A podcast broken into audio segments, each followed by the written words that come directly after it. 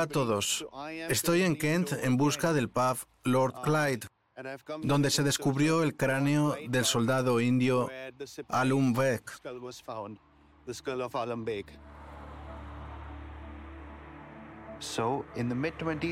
A mediados del siglo XX, los propietarios de una pequeña taberna en el condado inglés de Kent hallaron un cráneo humano.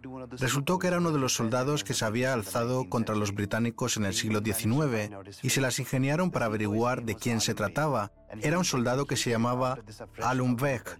Fue ejecutado mientras sofocaban una rebelión y su cabeza fue llevada como trofeo a Gran Bretaña por un oficial británico. Esta era una práctica común entre los ingleses de la época que se le aplicaba a los indios que se oponían abiertamente al dominio de Londres.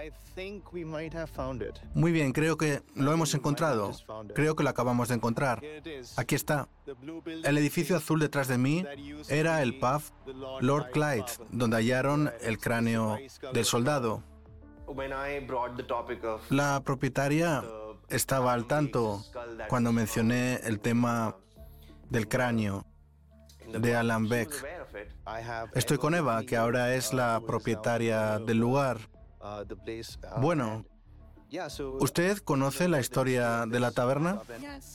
Sí, mi marido y yo compramos el edificio hace unos nueve años. Una vez que nos instalamos aquí, alguien nos mencionó que este sitio tenía su historia aparte del motín. Hace muchísimo tiempo, en los primeros días de la taberna, el dueño recibió la calavera de Alan Beck,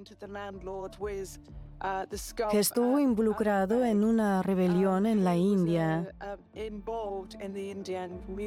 Fue capturado y castigado con el disparo de un cañón. Al principio dudó mucho en concedernos la entrevista. Me dijo que la historia era la historia y ya había quedado atrás, que estaba en el pasado, muerta. Nadie puede cambiar el pasado. Entonces, ¿por qué hablar de eso? Creo que hay mucha amnesia en la cultura británica cuando se trata de su pasado colonial. Hubo continuos movimientos armados, violentos y muy sangrientos, desde lo que se conoce como el primer levantamiento de 1857 y hasta 1946, cuando se produjo el motín naval y militar. A lo largo de todo ese tiempo, hubo un gran número de personas que tomaron parte en esos procesos revolucionarios en la India. Luces, cámaras, acción.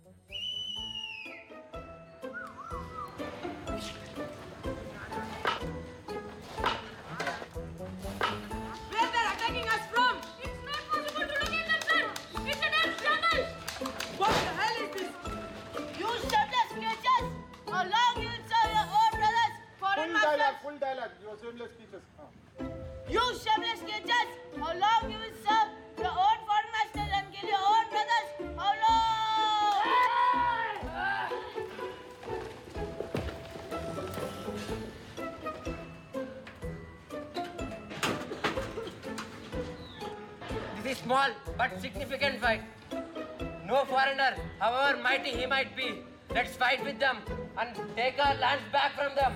Jal Jangal Jameen! Jal Jangal Jameen! Jal Jangal Jameen! Jal Jangal Jameen!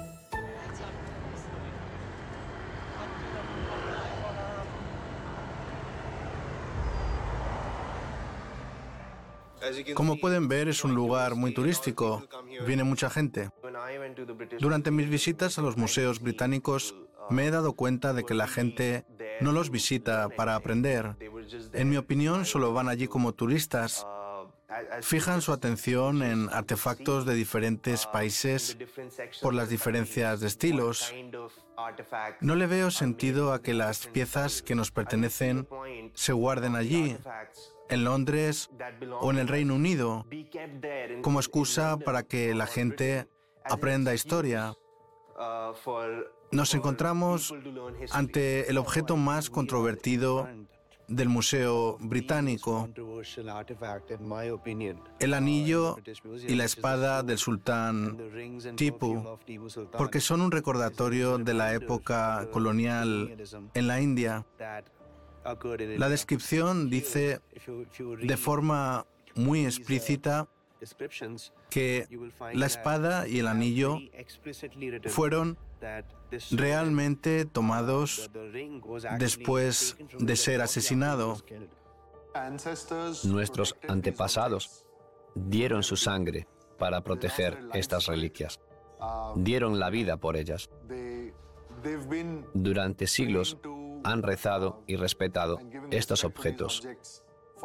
Lo mínimo que podemos hacer es convencer a otros países de que nos los devuelvan. Antes de morir mis abuelos me dijeron, ahora la búsqueda de la espada es tu deber. He estado buscándola durante mucho tiempo. Estábamos en octubre del 2018.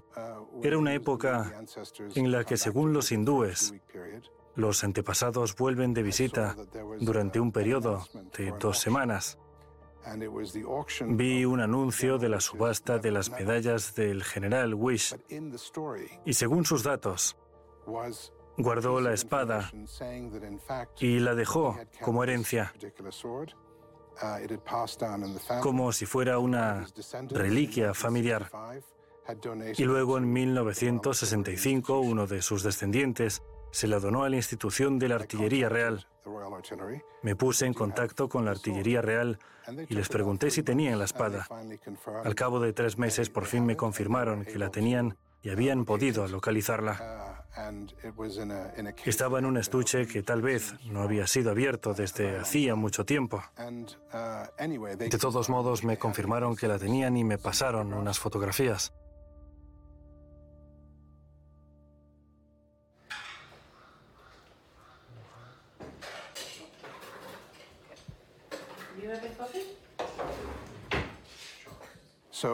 Entonces, ¿por qué esta espada es tan importante para mi familia? En el hinduismo hay un concepto llamado Pitra Dosha. La idea es que tus antepasados pueden haber hecho algo malo o algo malo pudo ocurrirles a ellos. Pero como descendientes llevamos la carga del karma de esos eventos y acciones. Así es como se infiltra cierto desorden en la familia. Dicho de otro modo, es una consecuencia colectiva de los sucesos traumáticos del pasado. Para ponerle fin a todo eso, debes celebrar ciertas ceremonias o, como en este caso, reclamar la espada para acabar definitivamente con las consecuencias de la historia. Por ejemplo, alguien de mi familia logra el éxito en alguna medida y algún tiempo después simplemente se le escapa. Se nota este patrón repetitivo entre los miembros de la familia. Experimentan alzas y bajas, alzas y bajas, que le suceden muy rápidamente. Es una típica consecuencia kármica que se llama pitradosa, que no es otra cosa que los antepasados procurando llamar tu atención de forma que puedas resolver lo que te perturba y seguir con tu vida tranquilamente. ¿Qué haces durante las clases de aprendizaje socioemocional?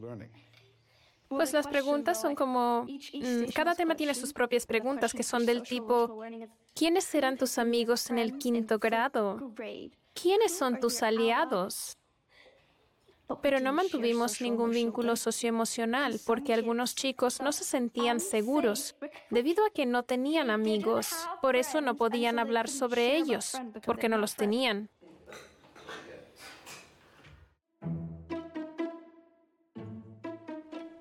Acción. Despiértate, Ladji.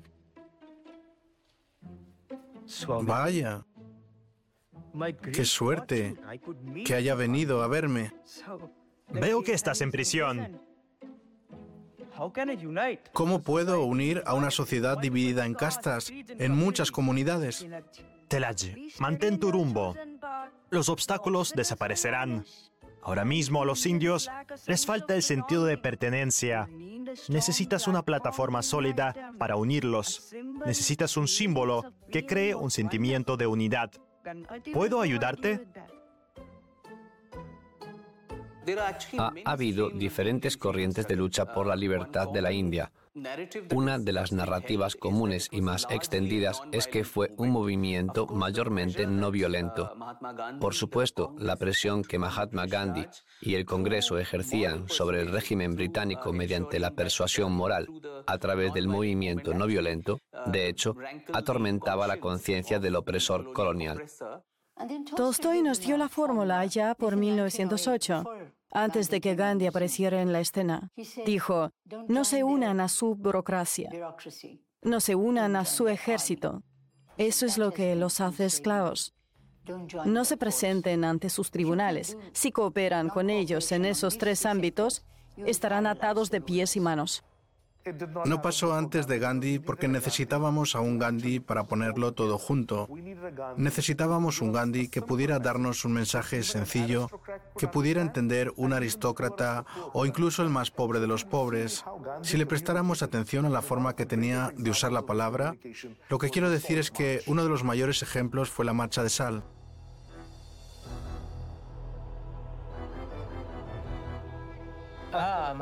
Antes, la gente trabajaba para los británicos en los campos de sal. Cuando los trabajadores se rebelaban, los golpeaban con palos. Nuestros padres y abuelos nos contaban cómo los británicos reprimían toda manifestación. Embestían a la gente con los caballos y les hacían daño.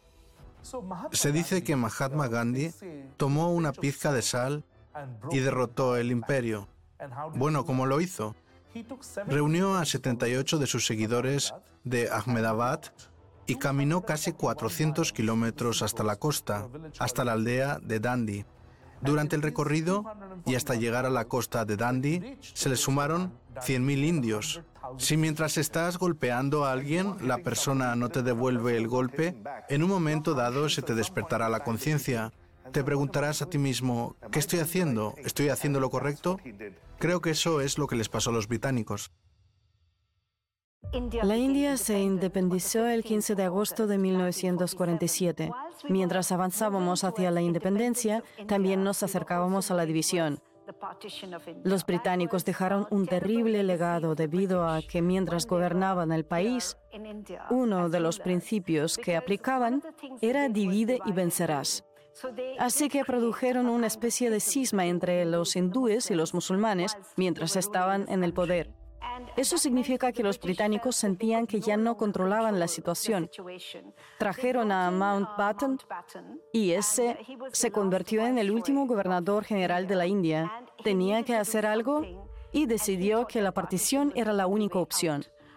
Del Reino Unido también vino un juez, el señor Cyril Radcliffe, que nunca había estado en la India. No tenía ni idea de lo que era el país y le dieron cinco semanas para dividirlo. Al pasar cinco semanas tomó una decisión y marcó las fronteras. Mountbatten no podía decirle a nadie dónde estarían dichas fronteras, porque solo lo podían saber él, Radcliffe y el gobierno en Londres. Entonces Pakistán nació el 14 de agosto y la India se independizó el día 15, pero anunciaron la partición del país solo el día 17. Así fue como India y Pakistán, ya libres, se enteraron de cuáles eran los términos de la división. Sin embargo, la gente no estaba preparada en absoluto. La gente tuvo que dejarlo todo, dejar sus hogares. Los hacían abandonar sus casas porque había disturbios alrededor. Saqueaban las casas, echaban a la gente fuera. Pasó lo que ocurre en una situación así, cuando una nación no está preparada. Los británicos dejaron un país muy poco preparado. Las personas perdieron mucho, perdieron sus vidas, sus hogares, su posición social. Se convirtieron en refugiados de la noche a la mañana en el nuevo país donde se vieron obligados a vivir. El Estado se dividió por completo, desde los ejércitos hasta las selecciones de cricket, la música, el arte y la cultura. Todo quedó dividido en base a la religión.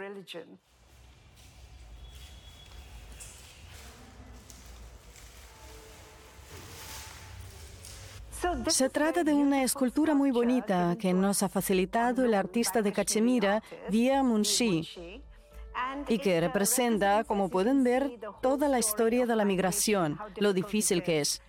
Este es un caballo decorado al estilo tradicional de Cachemira, con papel maché, pero en su espalda lleva huesos de diferentes partes del cuerpo humano. Creo que esto es algo muy simbólico que debemos recordar, que cuando la gente emigra se lleva muchas cosas consigo.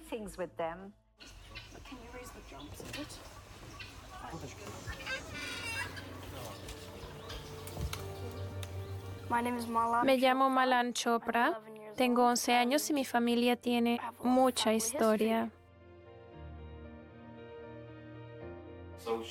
¿Es descendiente de los reyes Punjabi?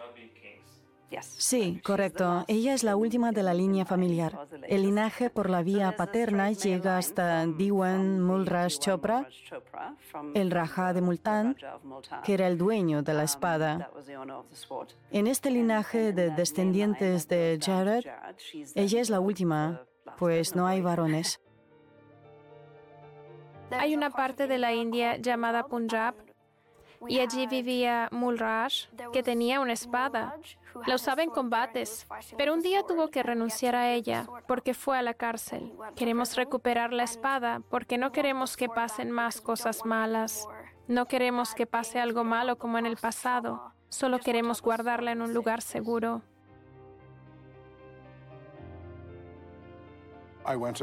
Fui a por ella y básicamente lo que hice fue pedir que nos la devolvieran. Y se rechazó mi petición de forma muy clara y bastante brusca. Por supuesto, estaba muy decepcionado, sobre todo ahora que pasamos por una transformación general en el mundo, cuando empezamos a ser mucho más tolerantes en lo referido a culturas y personas diferentes. El mundo se ha convertido en un lugar más diverso y creo que también la cuestión relacionada con la devolución de objetos que se llevaron en el contexto colonial se ha hecho muy relevante. Esta es la primera solicitud para que se me devolviera la espada. Y esta es la respuesta, que después de una explicación termina con las siguientes palabras. En conclusión, debo informarle que el regimiento no aceptará la devolución o venta de la espada Talwar y considera que es un asunto cerrado, algo que por supuesto para mí no lo es. Básicamente me explicaron que se trataba de un trofeo de guerra y como trofeo de guerra, como objeto material, era importante para que ellos pudieran celebrar las victorias del pasado, lo que por supuesto le duele aún más a mi familia, ya que sufrió ese asedio tan despiadado. Además dijeron, si la devolviéramos, tendríamos que devolver todo lo demás. Y si no vamos a devolver todo lo demás, ¿por qué deberíamos devolver esto? Para mí esa es una lógica muy engañosa. Si entro en casa de alguien y me llevo algo al salir y digo, se beneficiará mucha gente si pongo sus pertenencias en una exposición, ¿le parecería aceptable algo así? Lo único que querrá en ese caso es tener su objeto de vuelta, ya que se lo llevaron de su casa. Así que no creo que el Reino Unido pueda hacer lo mismo que hacen sus museos, es decir, autoproclamarse guardián de la civilización humana en lo que respecta a estos objetos. No se trata de cambiar la historia, no se trata de cambiar los hechos históricos. Hubo un asedio, hubo una derrota y eso es una realidad. Sin embargo, podemos cambiar nuestra percepción de la historia. Le dejé muy claro a la artillería real que la familia sigue sufriendo las consecuencias de todo aquello. Mi hija dirá que no quiere que se le pase ninguna maldición familiar y esta espada ha causado traumas. Creo que la solución sería que se llevara al lugar que el propio Mulras hubiera querido, que es básicamente un templo hindú, para que se le trate con respeto y para que vuelva la tranquilidad.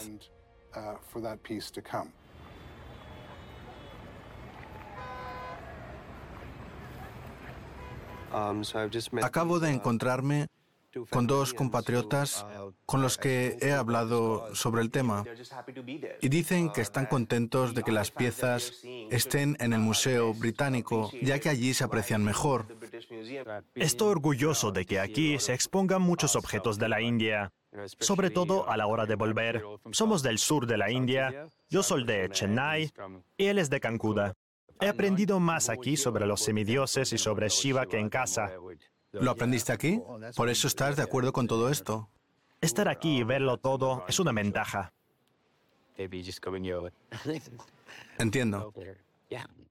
Creo que aquí se trata de la falta de conocimiento. No se trata solo de una visita turística para ver estas piezas.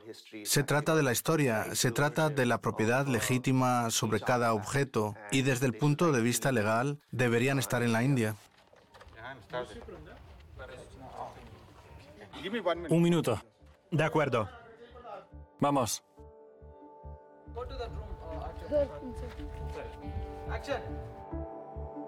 Lo que yo recomendaría es dejar que el Reino Unido envíe su patrimonio a la India y puedo garantizar que allí lo verá más gente que en el Museo Británico.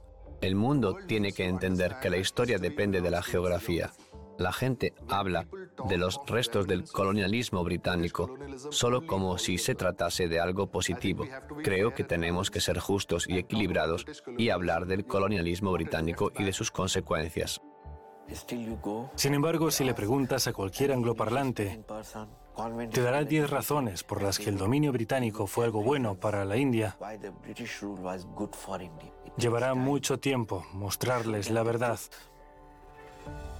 Es como si dijera que la madre de mi vecino es más guapa que la mía y empezara a llamarla mamá porque es más guapa que mi madre. Aunque los británicos se han ido de nuestro país, el culto ciego a su cultura en realidad deja el poder en manos de otras personas y permite que nos controlen. Así que esta mala costumbre debería desaparecer. Les hablo en inglés. Lo aprendí como primera lengua en el colegio cuando era pequeño y más tarde también. Esto en sí es un reflejo del hecho de que fuimos colonia. El que muchos indios ni siquiera puedan hablar fluidamente sus propias lenguas, las lenguas regionales, la lengua materna, es una manifestación de las consecuencias negativas del colonialismo. Hoy en día, los genes británicos están inextricablemente presentes en el ADN de los indios.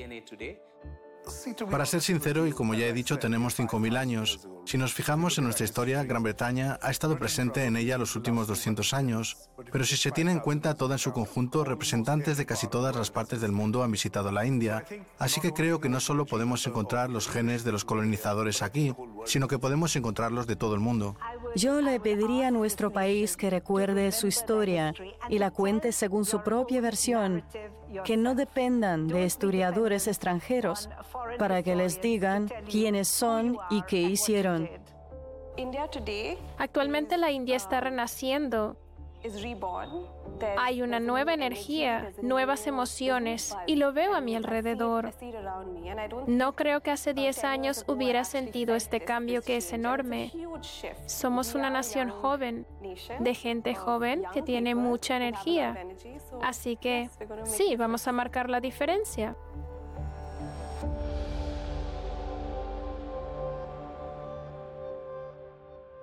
El imperio trajo muchos emisarios. Había comerciantes que habían llegado a saquear y enriquecerse con el oro de la India.